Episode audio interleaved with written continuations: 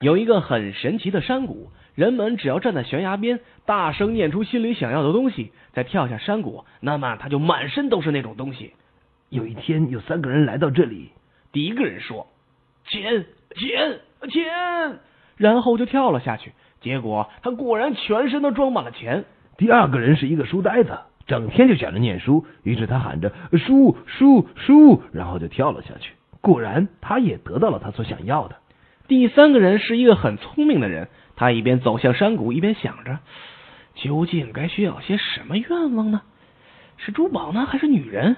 终于，他心中已有了决定，于是准备起跳。当他正要跳下去的时候，不小心踢到了一块石头，于是脱口而出：“哎呀，痛啊，痛啊，痛！”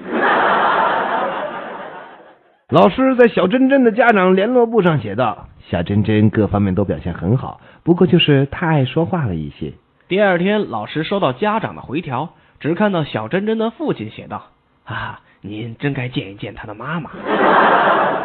大夫，手术成功的可能性有多少呢？呃呃，我连这一次嘛，呃，已经有九十七次的手术经验了。哦，那我就放心了。嗯，我也希望能成功一次，一次都没成功啊。